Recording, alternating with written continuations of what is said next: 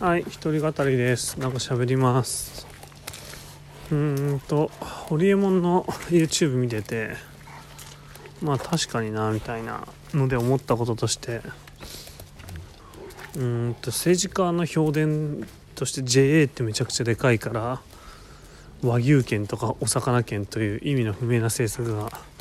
いけてない意味の不明な政策が出てくるっていうふうに言っていて、だから、イベントとか飲食やってる人たちは、まあ、連合組んでしつこいぐらい毎日議員会館に陳陳情しに行けって。そうしないと政治家の目があなたに向かあなたたちに向かないから救われないよみたいなこと言っててああなるほどなみたいな、まあ、政治をしようということですよねやっぱり。これ危機にうん。まあ代議制民主主義っていうんですか？議会制っていうんですか？もう間接民主制を取る以上はね何かのこう一つの利権利権というかまあパースペクティブっていうといいですけどまあ利権に近いものですよね。を代表する人が国会に行ってその意見を主張しに行くということなわけなんですよね。だから国民全員の総意に基づくっていうよりは自分に投票してくれた人たちを代表しているわけでどうなんだろう。選挙区を代表してるのかな。多数決的には。まあいずれにしてもそういうのを代表としてるわけなのでまあそれを構成する人たちの利益を最大化していくのが大事。それが、ま、政治家の仕事だからそれに政治家ってそれがなくなっちゃったらね。ただの無職になっちゃうんで。だからそれに足るようなそのそれにそこを政治家の地位とかを脅かすというか影響を与えるようなアクションをしていかないと意味がないと。いうことだし。だ自分が何かを主張したい時っていうのもやっぱりまあ、政治家になるっていうのはやっぱ一つあるんだねやっぱりみたいな、まあ、なれるって自分が主張してそれに投票してなれるってことはそういう意見を持った人たちを代表してるってことでそれが代表するに足るぐらいの、まあ、量的にいるってことなのでまあそういう点ではなんだろう、まあ、政治政局みたいなものを目的とすると話が違うけれども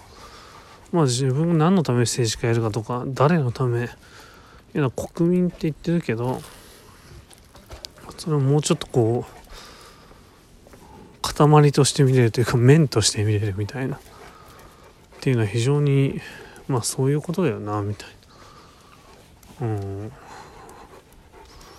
これ誰だっけ？エラテンが言ってたのかな？まあそういう仕組みが良くないっていうことを言ってたとしてもそこに例えば投票してとかその中でこう自分が権利行使とか利益を享受してるっていう時点でその仕組み自体には賛成していることになるからうんみたいな話ですよね。まあ要はまあ政治をするっていうことの意味はなるほどなって思ったっていう話と、まあ、主張の仕方ってね税金を使うまあ、お金を持ってくるってことですよねどっかからか。でその時に、まあ、商業ベースじゃなくてパブリックベースでやるにはもう政治をするしかないみたいな感じですよね。うん。まあそういう感じかな。まあアフターコロナはやっぱりでもやっぱり語っていかないといけないなとは。アフターコロナについてはなんか随時語っていきたいしいろんな人とも語っていきたいよね。やっぱ僕たちはポスト3.11世代だったけど